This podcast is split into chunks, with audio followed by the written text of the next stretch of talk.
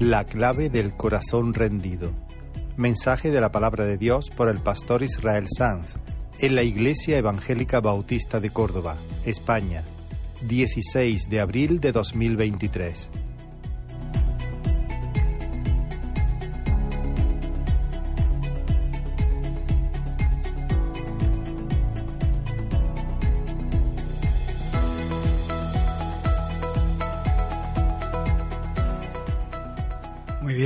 Gloria al Señor. Nos disponemos ahora a escuchar la palabra.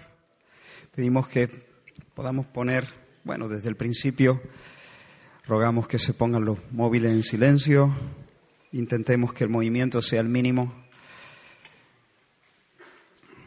Os invito a abrir la palabra en el capítulo 7 de Juan, Juan capítulo 7, y vamos a leer tres versículos.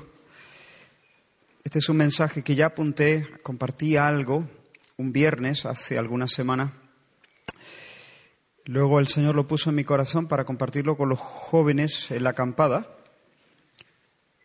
pero eh, siguió pesando sobre mi corazón también para la congregación, porque hay un, hay un sector grande de la iglesia que no, no lo ha escuchado, así que espero que sea para algunos un recordatorio, seguir profundizando en esto, para otros quizá algo más nuevo. Juan capítulo 7, ahí tenemos el texto en pantalla y leeremos desde el 14 hasta el 17. Dice así la palabra del Señor. Mas a la mitad de la fiesta subió Jesús al templo y enseñaba. Y se maravillaban los judíos, diciendo, ¿cómo sabe este letras sin haber estudiado? Jesús le respondió y dijo, mi doctrina no es mía, sino de aquel que me envió. El que quiera hacer la voluntad de Dios, conocerá si la doctrina es de Dios o si yo hablo por mi propia cuenta. Permitidme leer de nuevo este último versículo 17. El que quiera hacer la voluntad de Dios, conocerá si la doctrina es de Dios o si yo hablo por mi propia cuenta. Vamos a orar.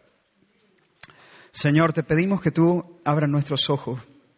Sin una intervención de tu Espíritu, Señor, solo nos vamos a llevar algunas ideas en nuestra cabeza, alguna experiencia superficial, pero lo que te pedimos es que tú obres en el fuero interno de cada uno de nosotros. Que tú hagas, Señor, algo sobrenatural, que lleve tu firma, que lleve tu sello Queremos tener, Señor, un encuentro contigo en esta mañana. Dependemos completamente de tu poder. Esperamos, Señor, completamente en tu gracia, en tu misericordia. Invocamos tu nombre y el tuyo solo, en el nombre de Jesús. Amén. La experiencia cristiana es como una de esas láminas artísticas tridimensionales, con tres dimensiones. ¿Las has visto? Te asomas a ellas y ves algo que en principio de entrada parece que no está, pero está. Y uno la ve y, y ves el largo, ves el ancho, y si lo único que hacemos es acercarnos de manera casual, echamos un vistazo distraído, un vistazo superficial, pues tampoco vemos nada extraordinario. Ah, qué bien, qué chula, está bien, ¿te gusta? Sí, sí. Y tú te das cuenta de que el que está hablando así no la ha visto. La está mirando, pero no la ha visto. Porque no hay en su, en su expresión, no hay sorpresa, no hay emoción, no hay asombro, no ha hecho... No, no ha habido un momento donde ha visto el fondo, ha visto la profundidad. Pero si uno se acerca a esas cartas, a esas láminas, con algo más de pausa, si tiene la intención de ver y mira y se queda viendo y enfoca, de repente parece que la imagen se despliega y aparece una tercera dimensión, aparece como profundidad, aparece hondura y entonces sí, entonces aparece la emoción en el rostro y uno se da cuenta, la, ahora sí la ha visto, ahora sí, ahora sí.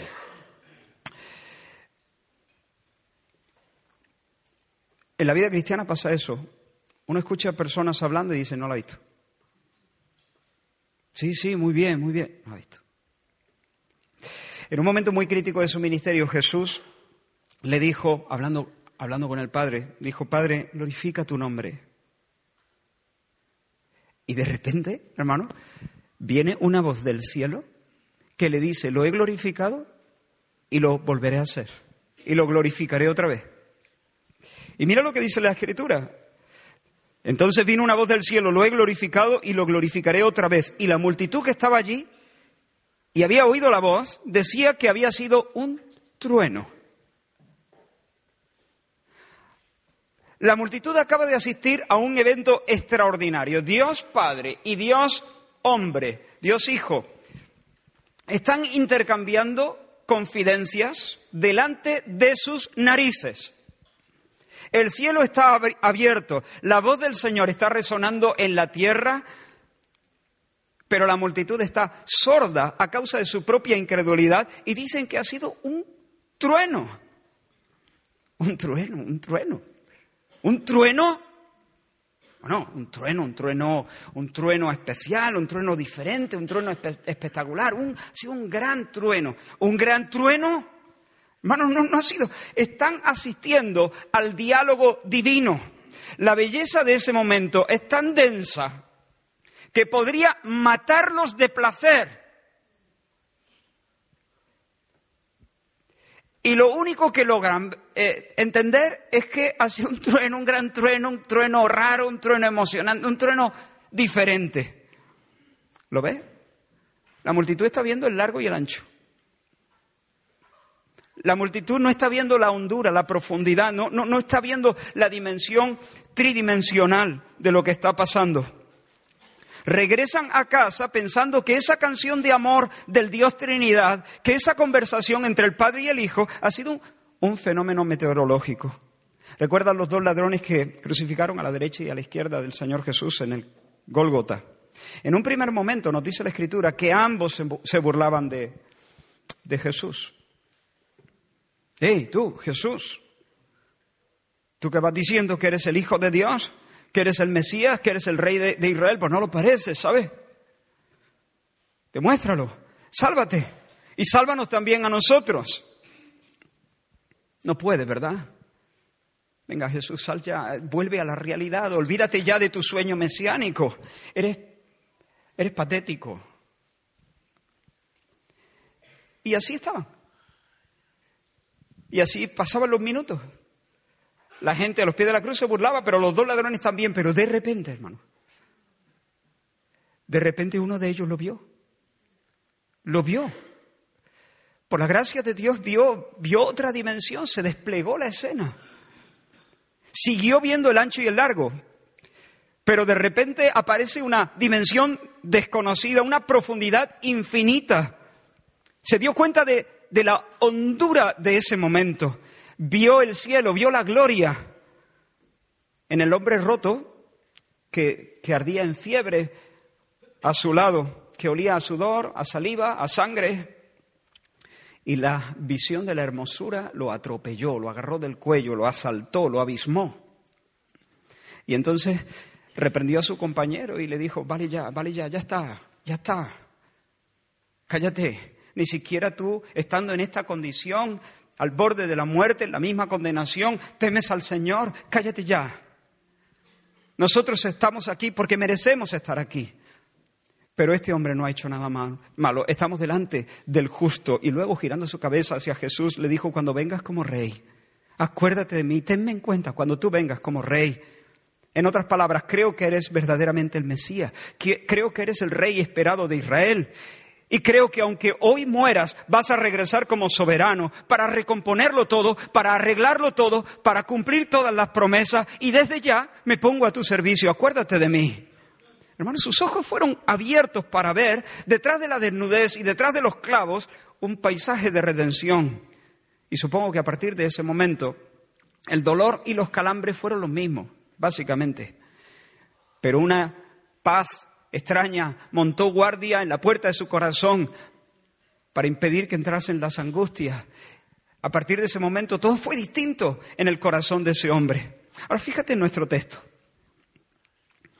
Jesús está enseñando y los líderes religiosos reconocen que Jesús sabe letra. ¿De dónde sabe esta letra? Usted no ha estudiado en ninguna academia. Este no es un rabino profesional, sin embargo tiene una doctrina bien armada, suena sólida, sabe argumentarla. Es sorprendente que un carpintero de, Nazaret, no sé, ¿qué lecturas tiene este? ¿Le habrá enseñado algún maestro de manera clandestina? Pero el Señor les dice, mira, mi doctrina no es mía, mi doctrina es de Dios. Cuando yo hablo, cuando yo hablo estoy desplegando la gloria de mi Padre. No son letras, no es un discurso teológico, no es mera, eh, no, es, un mero programa religioso, no es solamente un, un dato en un credo. Mi mensaje tiene dimensiones que no estáis captando. Mi mensaje es tridimensional. Cuando yo hablo traigo realidades celestiales. Cuando yo hablo os estoy convidando a un universo de belleza, de justicia, de bondad, de poder, de verdad. Cuando yo hablo os traigo a Dios. Cuando yo hablo, la palabra acampa en medio de vosotros. Dios presente cuando yo hablo. Mis palabras son espíritu y son vida. Mis palabras operan milagros, transforman, crean, arrancan tristeza, nutren, traen esperanza, rompen cadenas, endulzan, suavizan el corazón, sanan recuerdos, memorias feas, desatan una fiesta interior en el ser humano. Mis palabras inspiran cánticos en la noche. Cuando yo hablo, os traigo a Dios. Eso es lo que Jesús le está diciendo. Mi doctrina no es mía, mi doctrina es de mi Padre. Mira, así funciona la palabra del Señor. En una ocasión Dios viene, le dice a un profeta llamado Ezequiel, Hijo de hombre, ponte sobre tus pies y hablaré contigo. Si yo le hubiese hecho, dicho eso a Ezequiel, pues Ezequiel hubiese tenido que escuchar, entender mi, mi, mi comanda y tirar de fuerza interiores para ponerse de pie. Pero mira lo que, lo que sucedió. Me dijo, hablando de Dios, me dijo, hijo de hombre, ponte sobre tus pies y hablaré contigo. Y luego que me habló, entró el Espíritu en mí y me afirmó sobre mis pies y oí al que me hablaba. Así sucede con la palabra del Señor. Con la palabra del Señor viene el aliento, viene el Espíritu, junto a la orden viene el querer y viene el poder.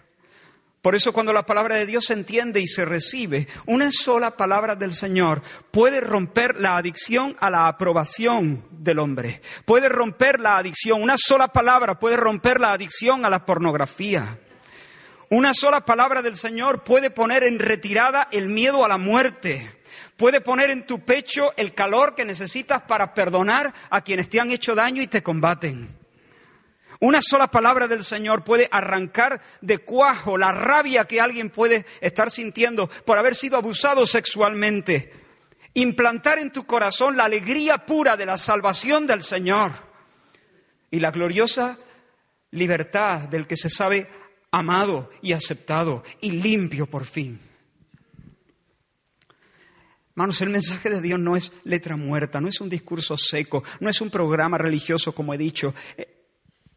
El mensaje de Dios es una transfusión de vida. Ahora, aunque todos pueden ver la altura y la anchura, sabe letra. ¿Eh? Sabe letra. Sabe letra. Están viendo la anchura y la altura. Solamente algunos pueden ver la profundidad.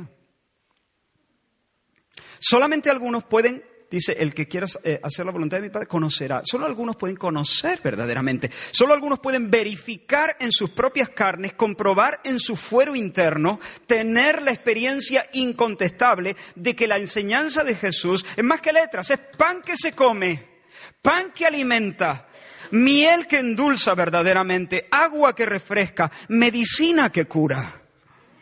Jesús dice, el que quiera hacer la voluntad de Dios, conocerá verificará, comprobará, experimentará, sabrá en sus propias carnes que mi doctrina es de Dios. Es posible que bajo este techo esta mañana haya tres tipos de personas distintas. En primer lugar, tal vez hay personas aquí con un corazón indiferente. Alguien que simplemente pasa, pasa. Jesús dice, el que quiera hacer la voluntad de mi Padre conocerá. Así que si tú quieres conocer si mi doctrina es divina, pues entonces, de, perdona, Señor, perdona, perdona. A ver, eh, yo no quiero ser antipático, pero honestamente es que no me interesa. No me interesa saber si tu doctrina es de Dios o si tu doctrina te la estás sacando tú de la, de la manga. No me interesa. ¿Para qué te voy a mentir? En este momento de mi vida, pues me da igual saber si la Biblia es un libro celestial que transforma o si la Biblia es la colección de escritos de hombres piadosos, em, si tiene errores, si no tiene errores. O sea, todo eso puede ser muy interesante, pero, Señor, para serte honesto, a mí en este mismo, en este preciso momento no, no, me, no me interesa mucho. Yo estoy aquí porque mis padres me traen, me lo piden, no, no quiero darle un sofocón. Yo estoy aquí por complacer a mi cónyuge, por, estoy aquí porque la gente me agrada. A lo mejor un día me planteo estas cuestiones ¿eh? y a lo mejor un día me interesa saber si la doctrina es de Dios o si es de la tierra, pero hoy no es ese día, Señor. Entonces, no es algo que me preocupe en este momento. ¿Y qué, ¿Y qué, puedo decirte a ti? Bueno, que me alegro de que la gente te agrade. Alabo el hecho de que quieras complacer a tu cónyuge o complacer a tus padres, pero debo decirte que estás en una situación muy precaria, muy precaria. ¿Qué tiene Dios para una persona así?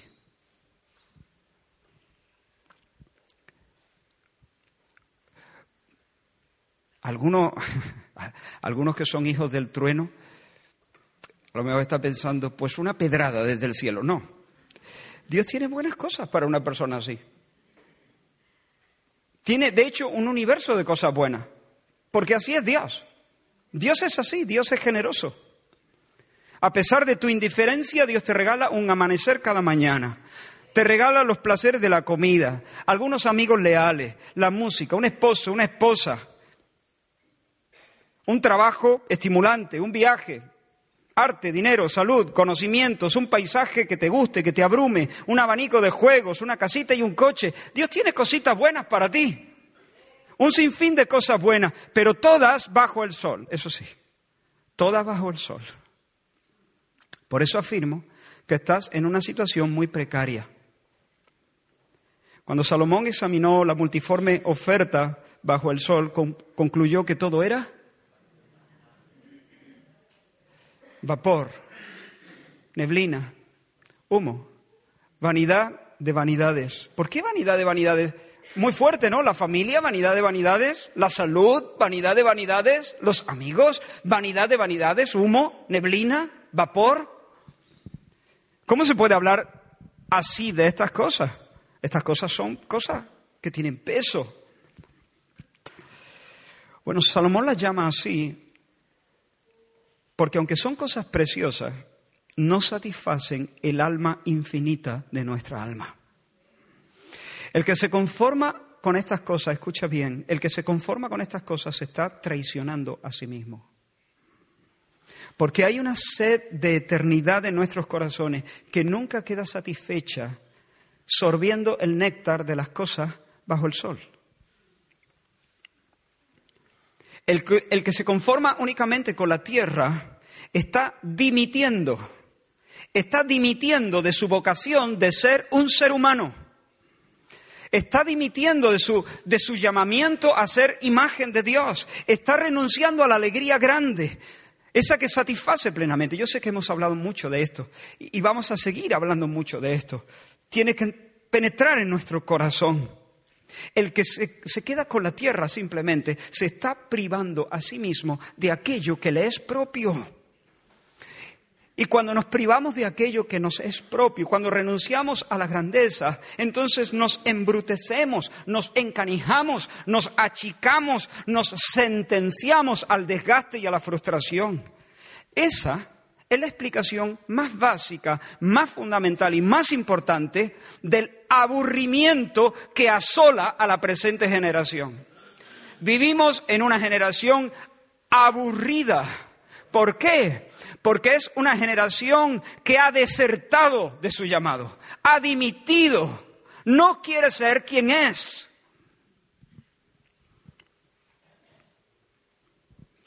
El aburrimiento es una enfermedad moral. Y está asolando a una generación que pasa de Dios, que ha decidido vivir bajo el sol. Y bajo el sol no se puede vivir. Bajo el sol simplemente se existe. Y existir no es lo mismo que vivir. Para un ser humano vivir es otra cosa. Es muy desconcertante, hermanos, ver que cada vez hay más personas que se identifican a sí mismas como un gato, un dálmata, un cibor, capaz de escuchar la humedad y la temperatura. Estoy citando casos reales. Escuchar la humedad y la temperatura. ¿Qué hay detrás de este disparate? ¿Qué hay detrás de este sinsentido? He visto algunas fotos de ellos y me recuerdan a, a mis amigos de la infancia en una fiesta de disfraces. De entrada, dan ganas de reír. Pero enseguida uno se da cuenta que estamos ante una tragedia y reír no es apropiado.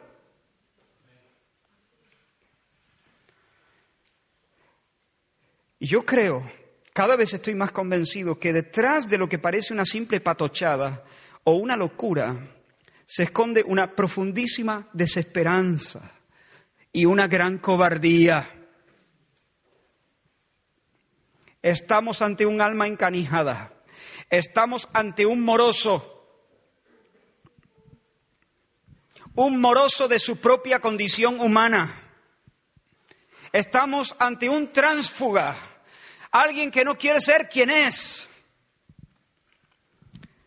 Si un hombre, el mismo día en que su patria lo llama al frente para librar en favor de, de, las familias de la patria una guerra justa, pongámonos en esa situación, Tú dirás, bueno, eso de guerra justa habría que decir, pongamos que es una guerra justa, que es en defensa propia, legítima, y tu patria te llama a las filas. Y si un hombre que es llamado a filas en una guerra justa, ese mismo día dice ser una gallina, merece que alguien lo agarre del pecho y que le diga, tú no eres una gallina, tú eres un gallina, que es diferente. ¿Entiendes? Tú no eres una gallina, tú eres un cobarde. Tú eres un listillo, tú eres un desertor que estás renunciando al honor de defender a tu patria y a tu gente. Estás huyendo, tú no estás loco, tú no eres trans, transespecie. Tú eres un moroso de tu condición humana y de, de tu condición varonil. Tú estás escapando de la obligación de ser quien eres, la obligación de ser quién eres. Y cuando una persona se conforma con vivir en la tierra, cuando el combo salud, dinero y amor te satisface, tú eres un cobarde, tú eres un desertor, tú eres un tránsfuga, tú eres un moroso. Estás huyendo de la obligación de ser quien eres, porque eres un ser humano, eres imagen de Dios. Has sido llamado a remontarte por encima del suelo. Has sido a caminar, has sido llamado a caminar con Dios a la hora de la brisa. No eres un gato, ni una gallina, ni un dálmata, ni un cibor. Eres un ser humano hecho a imagen de Dios, diseñado, configurado para andar con Él. Eres un ser sagrado, pensado en la mente de Dios eternamente para fungir como un amigo, como un representante, no te escondas, acude al frente.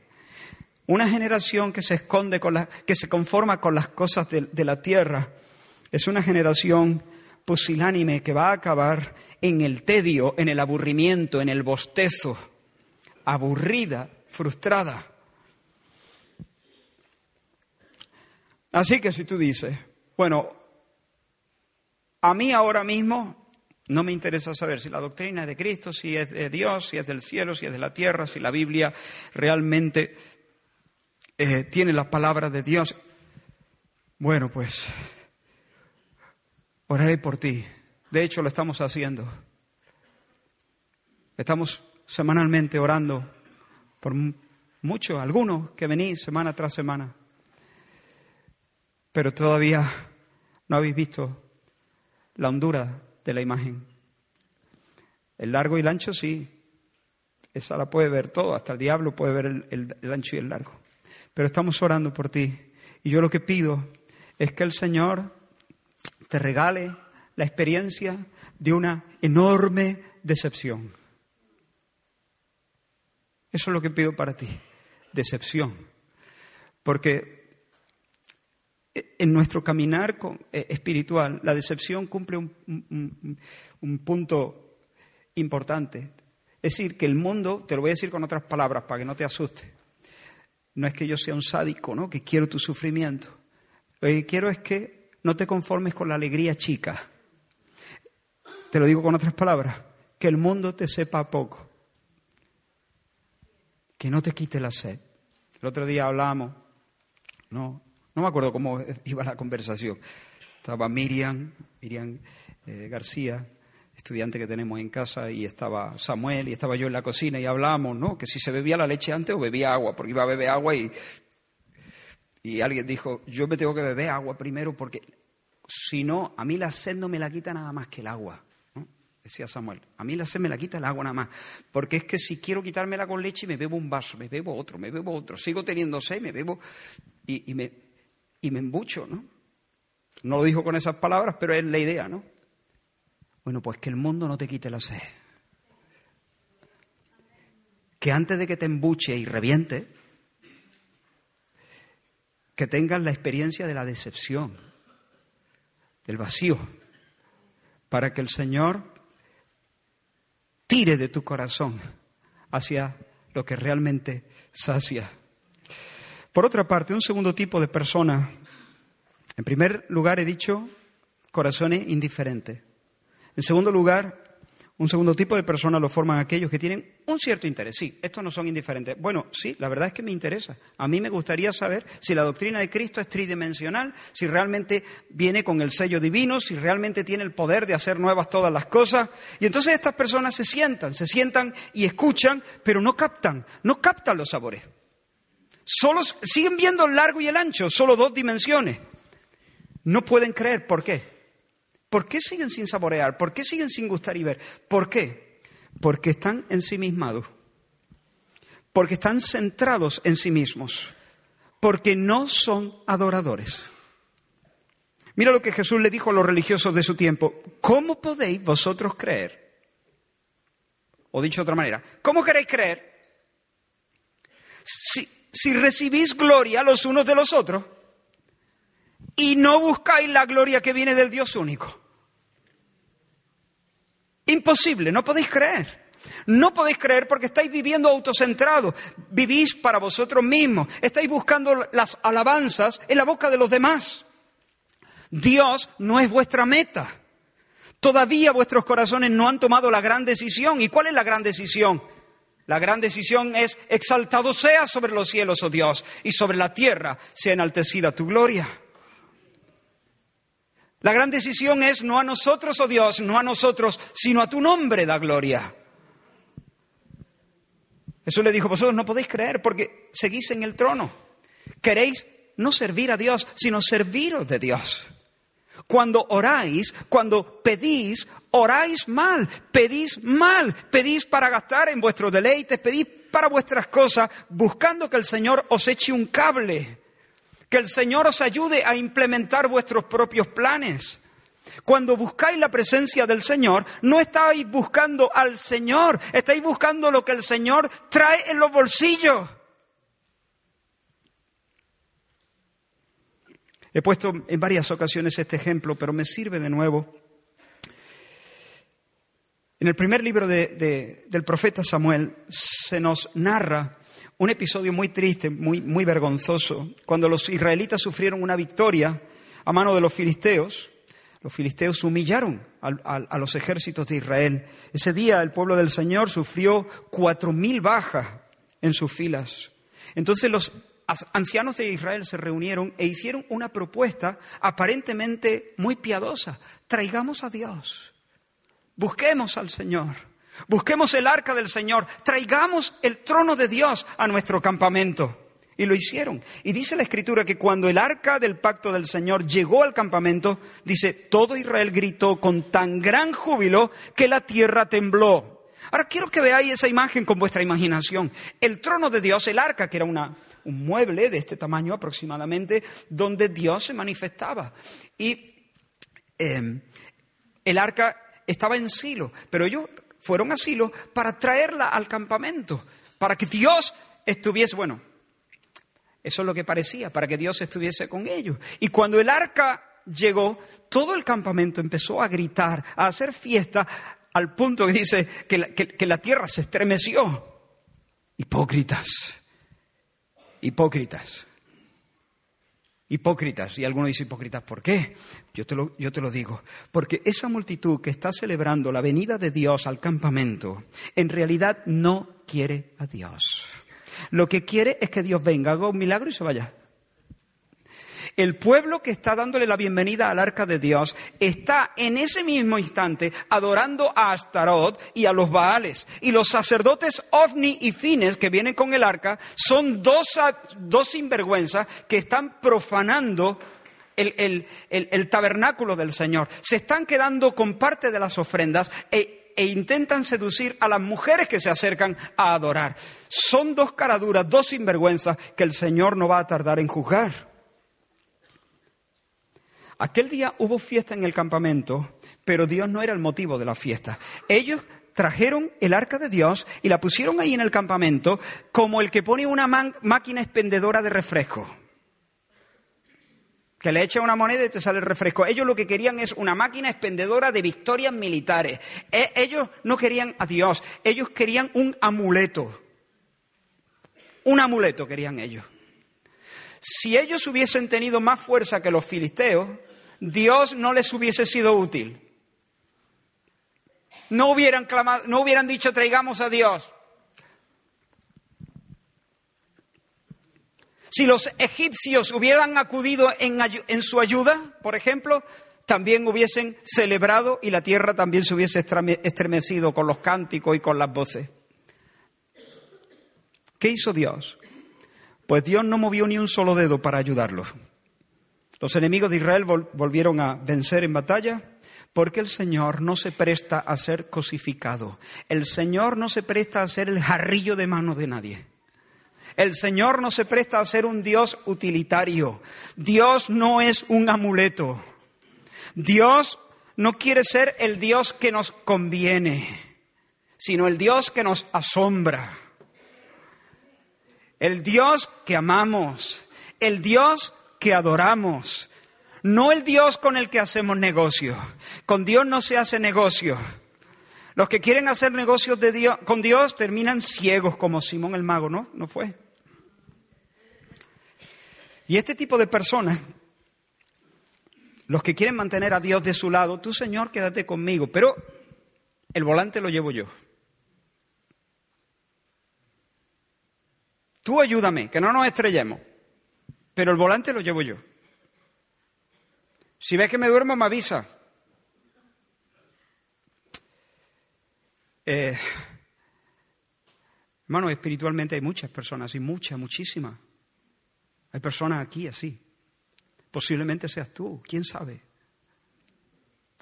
Tú tendrás que examinar, no, no lo digo para, para, para hacerte sentir mal, pero ojalá te haga sentir mal. Si es así, ojalá te provoque, no sé. Hay personas que quieren tener a Dios de su lado, pero quieren llevar el volante. Estas personas, cuando reciben la enseñanza de Cristo, solo tendrán un encuentro con un discurso. ¿Sabe letra? ¿Sabe letra? Interesante, uf, genial, estupendo. Eh, y tú dices, no lo he visto. Sigue sin verlo. Estas personas tendrán una doctrina seca.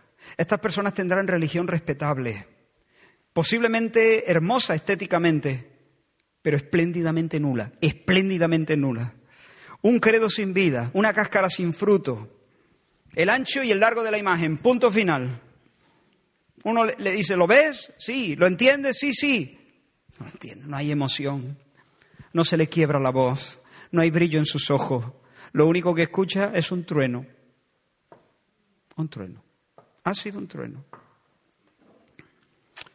sabrán cosas de Dios. Este tipo de personas sabrán cosas de Dios, pero no conversarán con Él en el sendero de la vida. Y aunque vayan a la iglesia y aunque canten vestidos de domingo, serán cristianos no practicantes, algo que es ridículo. Yo soy un millonario no practicante.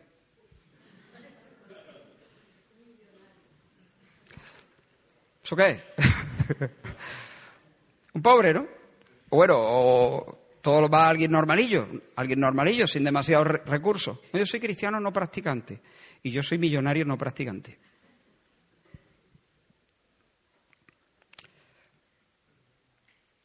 Cristiano no practicante, qué cosa más triste.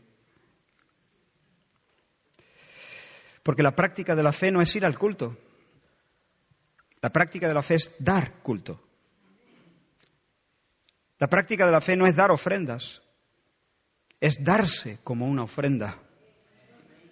No es cantar de la vida eterna, es poseer la vida eterna, es sentir la vida eterna como un río refrescante metido dentro.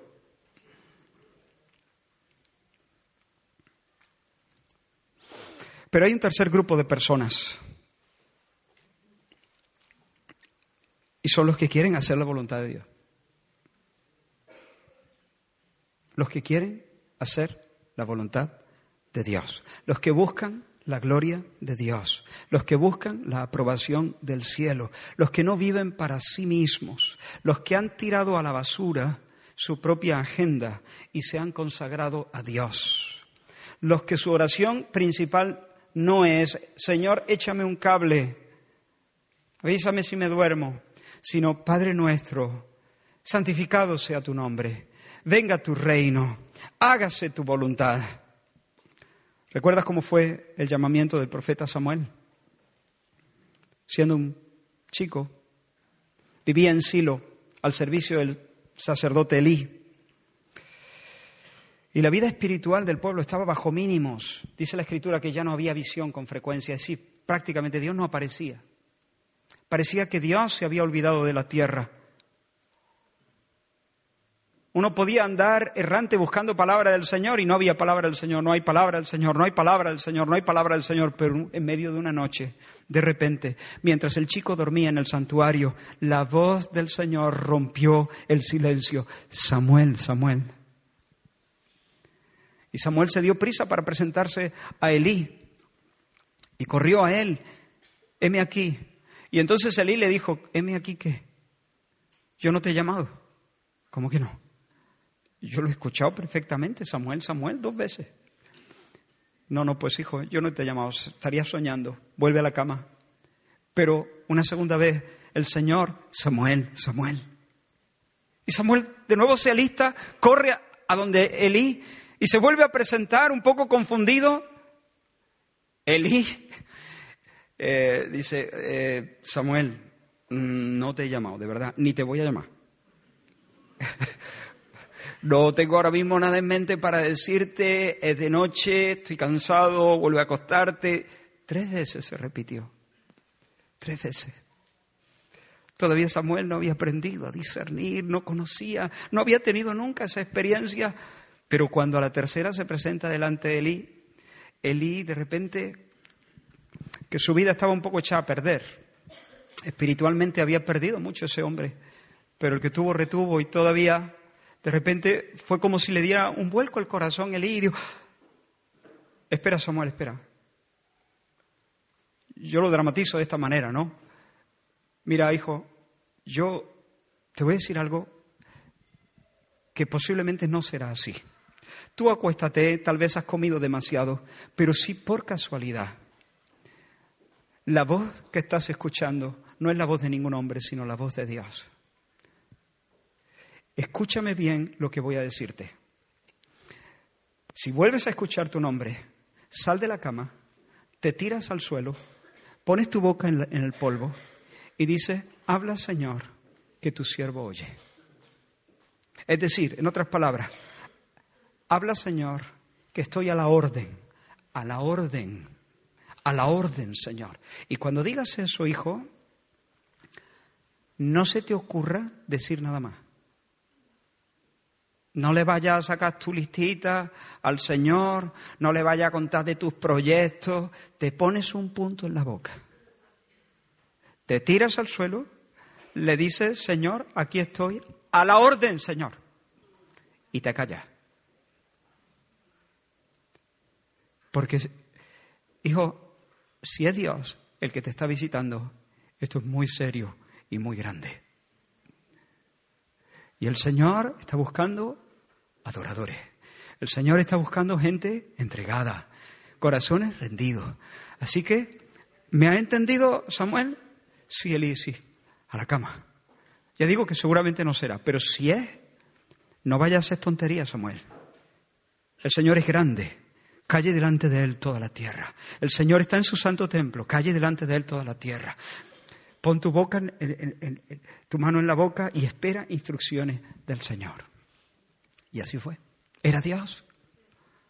Era Dios. Y en medio de la noche, otra vez, Samuel, Samuel. Y entonces Samuel temblando, temblando, imagino que temblando, imagino, temblándole todo, se tira al suelo, habla Señor, que tu siervo oye. ¿Y sabes qué? Le habló el Señor. Él dice, yo soy el Altísimo, el que habito en la eternidad. Y aquel, y, con aquel, dice, que tiembla a mi palabra. Y, y Samuel temblaba su palabra. De hecho, nunca dejó caer a tierra la palabra del Señor, la apreció. Recuerda la respuesta de la joven María ante el anuncio del ángel Gabriel. El ángel le dice, vas a ser madre, vas a ser madre soltera, vas a ser madre soltera sin conocer varón vas a ser la comidilla de tu barrio. En esta vida la mayoría de personas te van a conocer como, van a hablar de ti como hablan de una fulana. Van a llamar a tu niño bastardo. No faltarán los refranes, los motes, las miradas afiladas, los comentarios hirientes. Y María dice, hágase, sea. Amén. Sí, hágase en mí conforme a tu palabra. Aquí está la esclava del Señor. Aquí está la esclava del Señor. Mira este texto. Salmo 40 dice, sacrificio y ofrenda no te agrada. Tú no estás buscando eh, ritos, ofrendas, eh, Sacrificio y ofrenda no te agrada. Has abierto mis oídos. Ahora, no, podemos, no vamos a entender bien esa última frase si no entendemos bien lo que el Señor dispuso bajo la economía de la ley. En Éxodo 21, el Señor le dice, instruye a Moisés con estas palabras, si comprares siervo hebreo, seis años servirá, más al séptimo el siervo saldrá libre de balde. Y si, el, y si el siervo dijere, yo amo a mi Señor, a mi mujer y a mis hijos, no quiero salir libre. Entonces, su amo lo llevará ante los jueces, le hará estar junto a la puerta o, al, o junto al poste, y su amo le horadará la oreja con una lesna, y será su siervo para siempre. ¿Entendéis? Después de haber estado sirviendo un tiempo allí. Llega el momento, le dan la libertad y dice, esta es mi casa. ¿A dónde voy yo ahora? Si es que, ahora, muchos pensamos en la esclavitud de las películas, eh, en la mayoría de los casos no era este tipo de esclavitud, era otro tipo de, relación. Entonces había, a veces, incluso se, se emparentaban en, un sentido, y, hacían una amistad que perduraba toda la vida. Si llega el caso y el siervo dice, pero si es que está en mi casa, ¿a dónde me voy a ir? Yo ya he hecho aquí mi vida, tú eres mi amigo, te estoy sirviendo y es que me agrada, yo, yo quiero, yo, me gustaría quedarme aquí. Muy bien, entonces vamos al, juzgado y, el rito, era, los, orientales que son más aparatosos que nosotros, nosotros firmamos un contrato o lo que sea, allí lo que hacían es que le ponían la oreja aquí en, en la puerta o en el poste y se la taladraban, se la horadaban y luego supongo pues que se pondría su, su pendiente o lo que sea, esa es la señal de que era un esclavo por amor. El esclavo por amor. Era el, esclavo voluntario, el esclavo, el hombre de la oreja taladrada. ¿Y qué dice el hombre de la oreja taladrada? El Salmo 40 sigue diciendo, ¿no? Sacrificio y ofrenda no te agrada, has abierto, has taladrado mi oreja. Has taladrado mi oreja. Y sigue diciendo, he aquí que vengo. El hacer tu voluntad, Dios mío, me ha agradado. Y tu ley está en medio de mi corazón. Si es que está en mi casa, Señor. Te amo, Señor. Me quedo aquí. Señor, yo quiero servirte. Yo quiero ser el esclavo de la oreja taladrada, el esclavo de amor. He sido comprado por precio, no me pertenezco. No soy dueño de mi tiempo, no soy dueño de mi fuerza. mi cuerpo tiene dueño, mi alma tiene dueño. Y por lo tanto ya no vivo para mí. La gloria del Señor es mi norte, su voluntad es mi comida. Si el Señor quiere, viviré. Si el Señor quiere, no viviré. Si el Señor quiere, haré esto o aquello. Si el Señor no quiere, pues nada si el Señor lo dispone. Quiero leeros un poema de Teresa de Ávila que expresa de una manera muy bonita y muy potente esta realidad. Le está hablando al Señor y le habla de vos al Señor, como se expresaban los antiguos, ¿no? Y dice, vuestra soy, para vos nací, ¿qué mandáis hacer de mí? Vuestra soy, pues me creaste. Vuestra, pues me redimiste. Vuestra, pues que me sufriste. Vuestra, pues que me llamaste. Vuestra, porque me esperaste. Vuestra, porque no me perdí. ¿Qué mandáis hacer de mí? Veis aquí mi corazón, yo le pongo en vuestra palma. Mi cuerpo, mi vida y mi alma, mis entrañas y afición. Dadme muerte, dadme vida, dad salud o enfermedad, honra o deshonra, dadme guerra o paz crecida flaqueza o fuerza cumplida, que a todo digo que sí. ¿Qué mandáis hacer, hacer de mí? Dadme riqueza o pobreza. Dad consuelo o desconsuelo. Dadme alegría o tristeza, dadme infierno o dadme cielo, vino dulce, sol sin velo, pues del todo me rendí. ¿Qué mandáis hacer de mí? Si queréis, dadme oración. Si no, dadme sequedad abundancia y devoción y si no esterilidad. Soberana majestad, solo hallo paz aquí. ¿Qué mandáis hacer de mí? Si queréis que esté holgando, quiero por amor holgar. Si me mandáis trabajar, morir quiero trabajando. Decid dónde, cómo y cuándo. Decid, dulce amor, decid, ¿qué mandáis hacer de mí? Dadme calvario o tabor, desierto o tierra abundosa. Sea Job en el dolor o Juan que en el pecho reposa. Esté penando o gozando, solo vos en mí vivid. ¿Qué mandáis hacer de mí? Vuestra soy. Para vos nací. ¿Qué mandáis hacer de mí? Hermanos, cuando el alma se afina de esta manera, cuando el alma está afinada en clave de adoración, se nos abre la profundidad. Vemos la tercera dimensión. Se nos, se nos ensancha el paisaje y Dios nos sale al encuentro y nos regala visiones. ¿Recordáis a los dos de Maús? Iban cabizbajos hacia el pueblo y Jesús se les une en el camino sin identificarse. Sus corazones estaban deshechos. Su maestro, al que consideraban el Mesías y el libertador, y le consideraban con razón así. Había sido torturado por los romanos, había sido ejecutado de la manera más humillante, había sido sepultado. Y ellos creían que empezaba a oler mal en el sepulcro. Sus sueños yacían en el polvo como una como un aborto. Pero como digo, Jesús, sin revelar su identidad, se une a ellos y empieza a hablarles y empieza a recordarles lo que las escrituras dicen de él.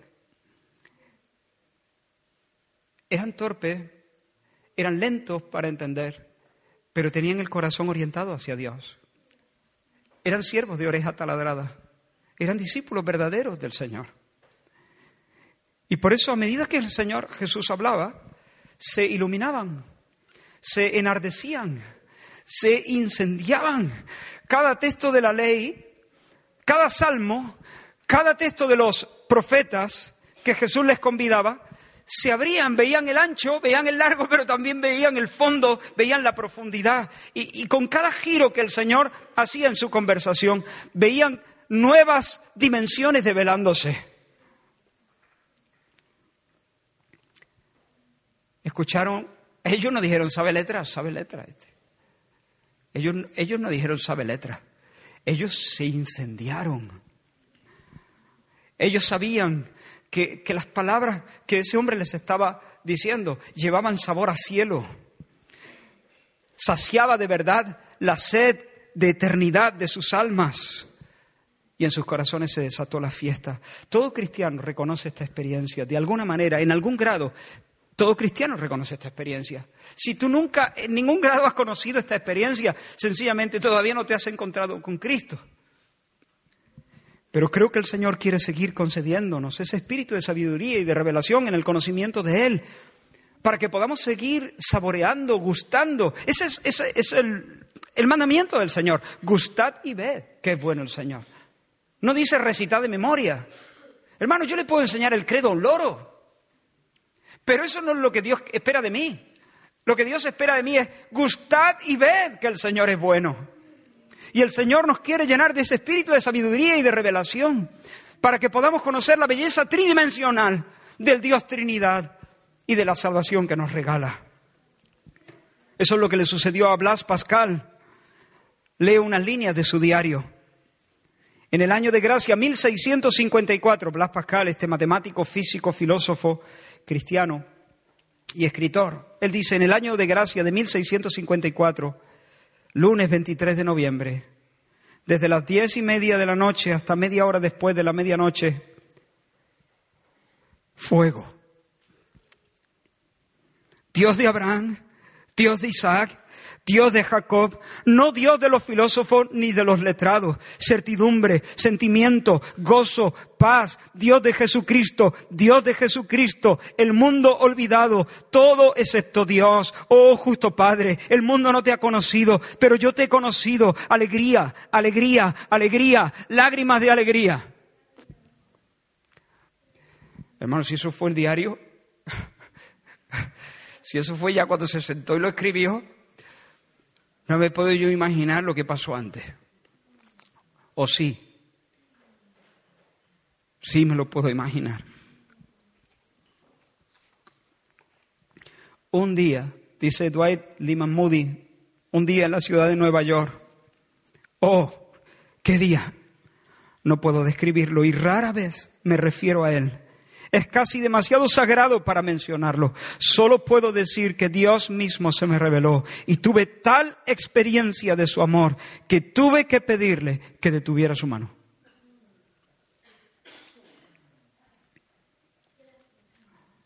El que quiera hacer la voluntad de mi Padre, conocerá. El que quiera hacer la voluntad de mi Padre, conocerá. Para ver las tres dimensiones, para gustar y ver que el Señor es bueno, necesito corazón rendido, un corazón entregado. Aquí está la clave. Eh, eh, tengo que ser el siervo de la oreja taladrada. Tengo que ser uno de esos adoradores que el Padre busca que le adoren. Tengo que asumir felizmente, con alegría, mi, mi, lugar en el cosmos, no a nosotros, oh Dios, no a nosotros, sino a tu nombre da gloria. Yo puedo tener la cabeza llena de conocimiento, pero ese conocimiento no se va a filtrar a mi corazón hasta dejando su sabor, dejando eh, toda su, su bondad, hasta que en el centro de mi ser no se levante un estandarte que diga honor a Cristo. hasta que desde mi corazón pueda decir las palabras que, que Juan nos leyó al principio, tuya es, oh Jehová, la magnificencia y el poder, la gloria, la victoria y el honor, porque todas las cosas que están en los cielos y en la tierra son tuyas. Tuyo, oh Señor, es el reino y tú eres excelso sobre todos. En una ocasión los líderes religiosos miran a Jesús y le dicen, no decimos nosotros que tienes demonio. No decimos nosotros que tienes demonio. Si es que la respuesta es Jesús. Yo no tengo demonio. Antes honro a mi Padre. Esa es. Esa es. Honro a mi Padre. Ese es mi norte. Ese es, mi programa de vida. Esa es mi agenda. Ese es mi camino. Yo no tengo, yo no tengo demonio. Antes honro a mi Padre. Y vosotros me deshonráis, pero yo no busco mi gloria. ¿Te das cuenta? Ahí está la clave. E, e, en esas palabras vemos la esencia del corazón adorante, el corazón rendido. ¿Recuerda lo del trueno? ¿Recuerda lo del trueno? Ha sido un trueno. Quiero decirte cuál fue el contexto en el que eh, sucedió esto.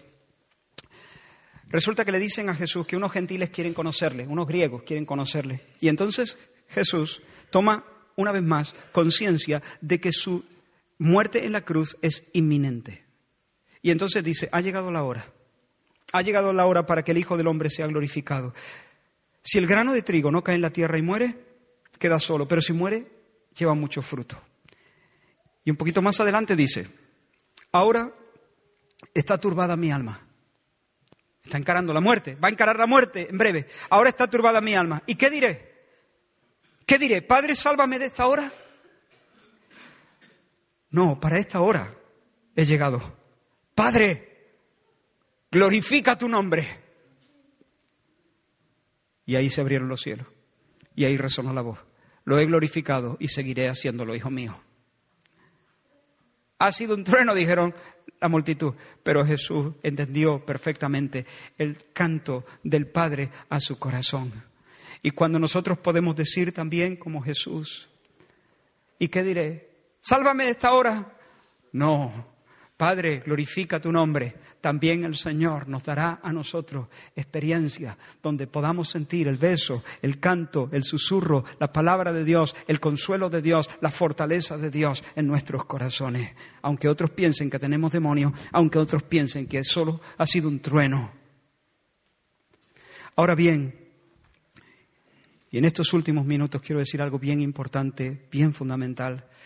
Entiendo que estéis cansados, seguramente algunos, eh, porque no ha sido corto el mensaje, pero intenta despabilar tu alma para escuchar bien lo que voy a decir ahora. Ese cambio radical de orientación en el corazón es un milagro. Nadie puede reorientarse a sí mismo. Nadie puede pasar a ser un adorador con un esfuerzo, con, la fuerza de su voluntad. Ese cambio supone una transformación tan profunda, tan basal, tan fundamental, tan radical, que la Biblia lo llama nuevo nacimiento. Como hijos de Adán nosotros hemos nacido desviados. En nuestro fuero interno reina la impiedad. ¿Qué es eso? Una mala actitud hacia Dios. Como seres caídos nosotros rivalizamos con Dios. Dios dice, yo soy. Y nosotros decimos, no soy yo. Soy yo. Nosotros queremos la gloria. Nosotros queremos la alabanza. Por eso Jesús le dijo, vosotros cómo vais a creer si estáis buscando la alabanza unos de otros. Si estáis plegados sobre vuestro propio ombligo. ¿Y cómo podemos ser salvos de eso? Por el milagro del nuevo nacimiento, por un soplo divino, por una acción sobrenatural. Y esto nos da vértigo porque, en última instancia, si Dios hace el milagro, está hecho. Si Dios no hace el milagro, tú puedes correr, recorrer el mundo entero, subir a las montañas, descender a los abismos, pero no es del que quiere ni del que corre, es de Dios que tiene misericordia. No puedes salvarte. ¿Qué tengo que hacer? No, ¿Qué tiene que pasarte? Tiene que pasarte que Dios haga un milagro en ti. Sí, hay cosas que nosotros tenemos que hacer. Pero hasta que Dios no hace el milagro del nuevo nacimiento, hasta que Dios nos rompe el corazón por dentro y lo reorienta, hasta que Dios no te arregla la brújula del corazón, solo religión. Sin eso, sin el nuevo nacimiento puede ser evangélico, pero no puede ser un adorador. No puede ser un adorador. Por eso te, quizá alguno esté sintiendo vértigo. Ojalá. Esté diciendo, entonces depende de Dios, sí, depende de Dios. Pero entonces, entonces, ¿estoy a merced de Dios? Sí, estás a merced de Dios. Pero ¿y si Dios clama misericordia? Pide misericordia. Espera en Dios. Humíllate. Búscale. Llora en su presencia. Dile, no puedo salvarme, dependo de ti. Si tú lo haces, estará hecho. Si tú no lo haces, será vana todo mi esfuerzo. Señor, misericordia, ten misericordia de mí, ten misericordia de mí, no dejes de clamar. Porque el Señor dice, al que llame, se le abra, se le abre. El que pide, recibe. Si vienes de esa manera al Señor de todo corazón, el Señor obrará en ti.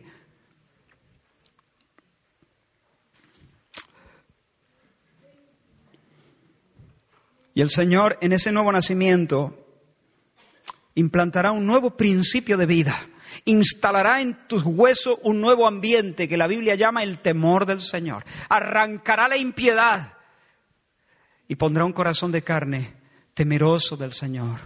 Claro, seguiremos pecando por los restos de pecado que quedan en nosotros. Hasta que el Señor vuelva y nos transfigure por completo, seguiremos pecando. Pero la dirección básica de nuestro corazón será diferente reconoceremos en nuestro interior un deseo sincero de ser agradables al Señor y de verle encumbrado sobre todos. Necesita nacer de nuevo. Si no naces de nuevo, no puedes ver el reino de Dios. Si no naces de nuevo, no puedes ver el, el, fondo, no puedes ver la profundidad de la cosa. Solamente sabrás que sabe letra el Señor. Solamente escucharás algo parecido a un gran trueno. Solamente verás el largo y el ancho. Necesita nacer de nuevo. Pídele al, Señor, pídele. Y no, te, y no te canses de pedir. Pídele hoy, esta tarde, mañana. No, no, no des no sueño a, a, tus ojos. No descanses hasta que sepas que el Señor realmente ha transformado tu vida y ha implantado en, en tu corazón su temor. Y te ha dado un corazón rendido, un corazón adorante, un corazón piadoso, un corazón de un solo Señor, un corazón consagrado, un corazón resuelto, un corazón que puede decir, vuestra soy, para vos nací, ¿qué mandáis hacer de mí? Y lo digo con placer, lo digo de corazón, lo digo hasta donde yo me conozco de forma sincera y transparente. Sea hecha en mi vida tu voluntad.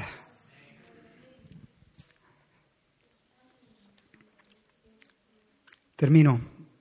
Dice Génesis 3.8, el hombre y su mujer escucharon que Dios el Señor andaba por el jardín a la hora en que sopla el viento de la tarde. Qué bonita, me, me encanta esta versión, ¿no? A la hora en que sopla el viento de la tarde. A la hora de la brisa, dice otra versión. El Señor salió a la hora de la brisa a encontrarse con Adán, pero ellos corrieron a esconderse porque ya habían pecado. Se escondieron. Parece que al atardecer el Señor solía regalarle esa experiencia, esa visita, ese tiempo devocional, no sé. Cuando empieza a refrescar, cuando el día refresca, ¿no? El Señor se aparecía. Sé de un lugar, hermanos y amigos, sé de un lugar donde Dios se aparece y se encuentra con las personas a la hora de la brisa. Ya no es en un jardín, es en el monte Golgotá, es en la cruz de Cristo, Allí el Señor desciende y se pasea, allí el Señor se encuentra. Allí, allí es donde se puede experimentar la visita del Señor a la hora de la brisa de este lado.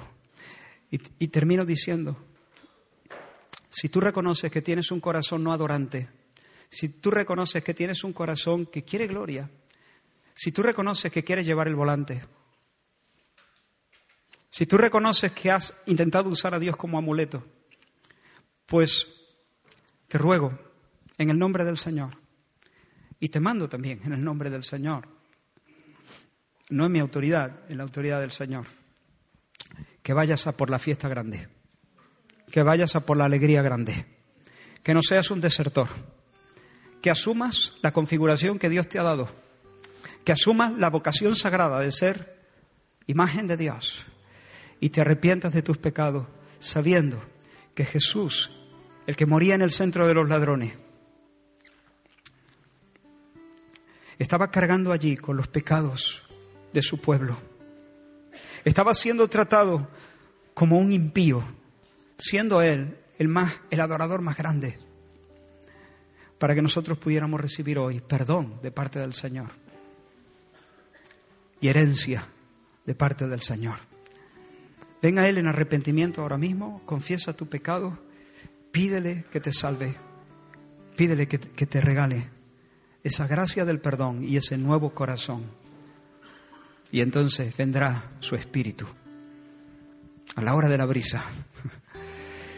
Pero no vendrá para darse un paseo y salir. No, Él pondrá su espíritu en ti y te hará andar en todos sus caminos. Amén. Vamos a orar. Aleluya.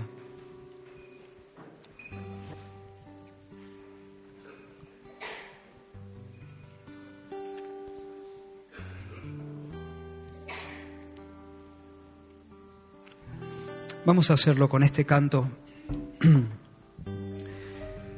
Y mientras los hermanos nos guían en este canto, te ruego que respondas a esta palabra de todo corazón.